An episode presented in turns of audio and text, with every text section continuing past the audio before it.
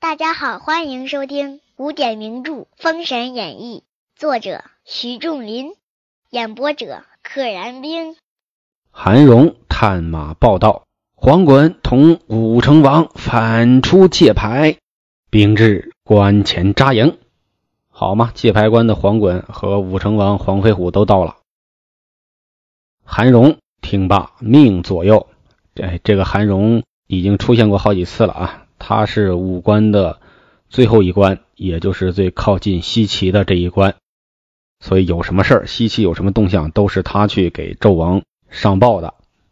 命左右擂鼓，巨将听用，把鼓打起来，把所有的将军都给我召唤来，我要发号施令了。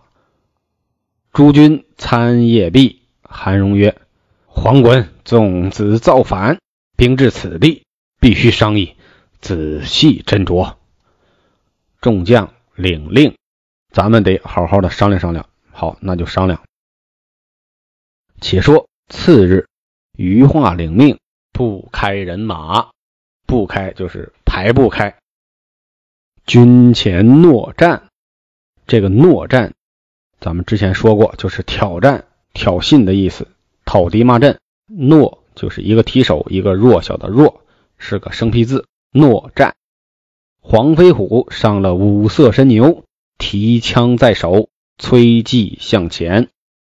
话说余化见来将仪容异相，问曰：“来者何人？”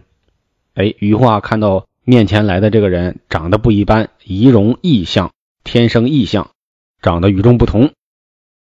武成王答曰：“吾乃黄飞虎是也。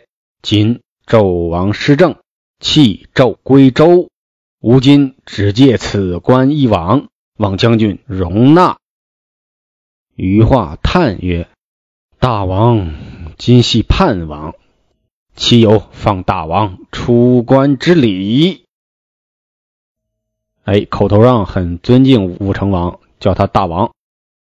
你呀，现在是叛逃的、流亡的叛王，我绝对不能放你。飞虎曰：“武关已出有四，岂在汝这四水关？”好，我已经闯过了四关了，你这是最后一关了，你怎么能留得住我？飞虎举枪直取余化，余化化戟相迎，一场大战。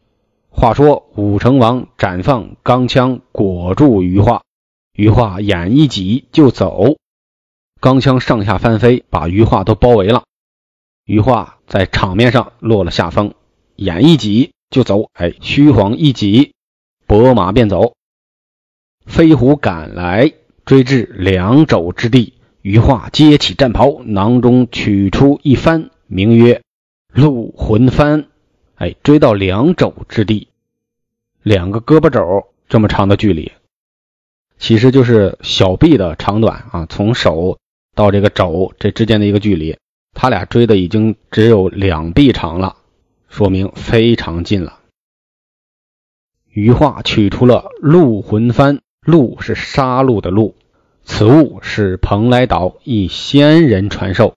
往空中一举，数道黑气把飞虎罩住，往辕门摔下。众士卒将武成王拿了。哎，神物果然厉害！一出，数道黑气把武成王给罩住了，摔到了辕门之前。那么泗水关的士卒们就冲出来，把武成王拿了。哎，大家看到这儿会发现武成王谁都打不过，这没办法，因为武成王他不是神仙，他是凡人，他在凡人当中的武力是最高的，是一流的。但遇到神仙类的或者半仙类的，他很容易吃亏。这也是这个整个神魔大战之中的两种战斗方式，一类是凡人的战斗。刀枪剑戟斧钺钩叉，上马下马，前冲后抓。那么一旦神仙来了呢，就是法宝漫天飞，噼里啪啦，天昏地暗。余化得胜回府，众士卒将飞虎推至岩前，见韩荣。推到这个滴水岩房檐之前，让他来见韩荣。韩荣曰：“将此逆贼送下灵雨监候，送到监牢中，监视着他，等候着发落。监候。”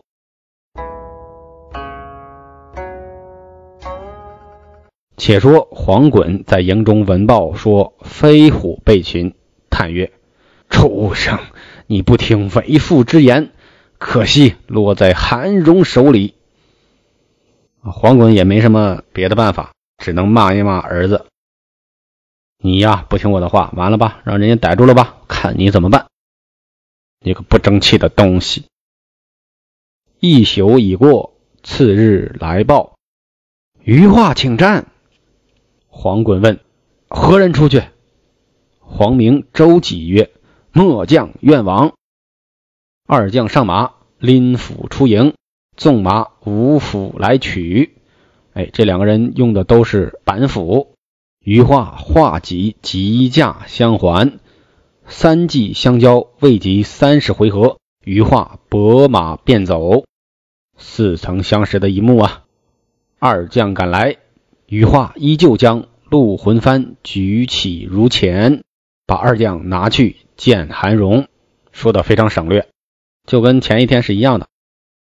把幡一举，黑气一聚，咔嚓，黄明、周吉也被拿进去了。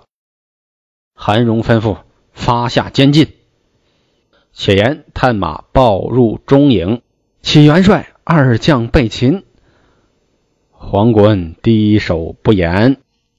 好吗？那刚出去俩被抓了，黄衮就没话可说了，也不知道该怎么办了。又报余化请战，黄衮又问谁出马？黄飞彪飞报曰：“孩儿愿为长兄报仇。”二将出营，拨马来取余化。三将又战二十回合，余化拨马败走。哎，还是摆出了一副假象，失败了。拨马就走，飞豹二将一赶下来，羽化也如前法，又把二将拿去见韩荣。哎呀，这些人啊，就作者啊，把这些人写的有点智商过低了。黄飞虎、黄明、周几出战的时候，你们不观战吗？你们观战了，就应该看出了套路啊。第一次看不出来有情可原，那第二次、第二次施展就应该看出来了。这第三次了。你们还追，那可不让人家把你用相同的办法擒拿去吗？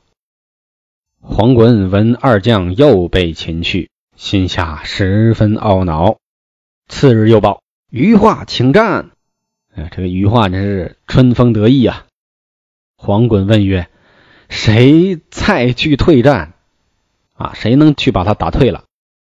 帐下龙环、吴谦曰：“吾二人愿往。”二将上马，临戟出营。两个人都用的方天画戟，和余化是一样的。这次是三个大戟打在一起，三马交还，二十回合，余化依旧败走。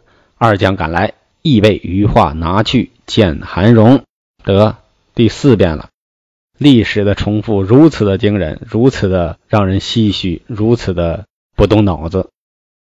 余化连捉七员将官，韩荣设酒与余化贺功。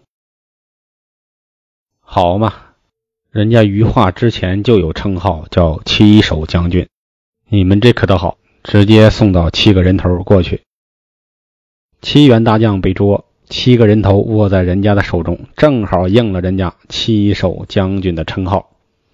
如此大功，韩荣自然要给余化来摆宴庆功。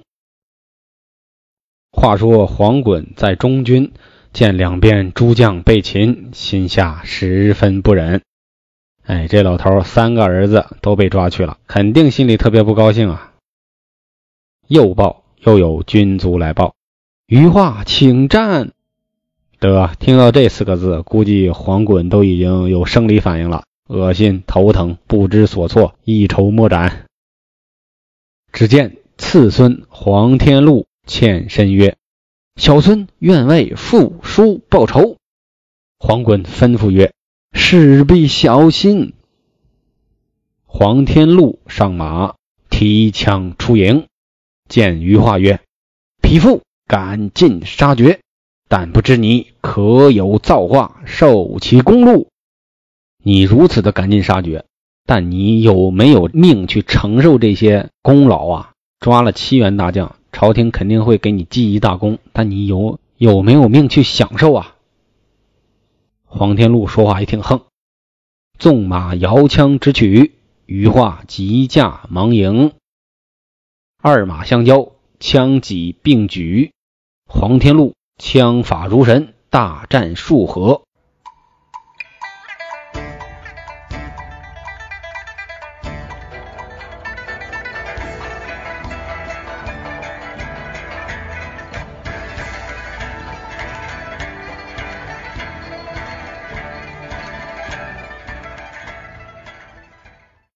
刺中余化左腿，哎，黄天禄的武功原来是最高的，别人都没有伤到余化，他枪法如神，初生牛犊不怕虎，刺中了余化的左腿，余化腹痛，落荒便走。天禄来赶，余化依旧举帆如前，把黄天禄拿去见韩荣。黄天禄是勇猛有余，智谋不足啊。黄飞虎屡见将他黄门人拿来，心上甚是懊恼。黄飞虎在狱中眼睁睁地看着自己的人一个一个被人家捉进来，心中肯定十分懊恼啊。忽见次子天禄又拿到，飞虎不觉泪流满面。之前来的是手下和兄弟，这次儿子来了，哭了。且不说他父子。悲夜有话难言，悲伤呜咽。再表黄衮闻报次孙被擒，心中甚是凄婉。啊，这个老头有点玻璃心，不想着怎么破这一关，老是自怜自艾的。想一想，无策可施，黄衮把案一拍，罢罢罢！算了算了算了，就这样吧，算了吧。啥也不想了，忙传令，命家将：“你等把车辆上金珠细软之物献与韩荣，买条生路。我公孙料不能拒生，送钱给韩荣买条生路。我公孙料不能拒生，意思就是我做祖父的和我的孙子肯定不能都生存下来，肯定得有死的。言外之意呢，就是。”代指我们整个皇室一门不能都活下来，能活几个是几个吧。黄衮卸甲宽袍，领着二孙径往韩荣帅府门前来，脱了战甲，领着那两个孙子。黄衮至府前，对门官曰：“烦你通报韩总兵，只说黄衮求见。”军政官报与韩荣。韩荣曰：“你来也无用了。对呀，你打败了，你手里没筹码了，你现在来有什么用啊？你求我，你要挟我，你都做不到。”忙令军卒分排两旁，韩荣出仪门至大门口，只见黄衮缟素跪下，后跪黄天觉、天祥。哎，韩荣摆上谱了。给我摆好了阵势，我去见一见他们。一看外边黄衮没有穿着铠甲，缟素啊，就是素的衣服，里边的白衣服跪着，后边跪着他两个小孙子。不知吉凶如何，且听下回分解。本集到此结束，请点订阅。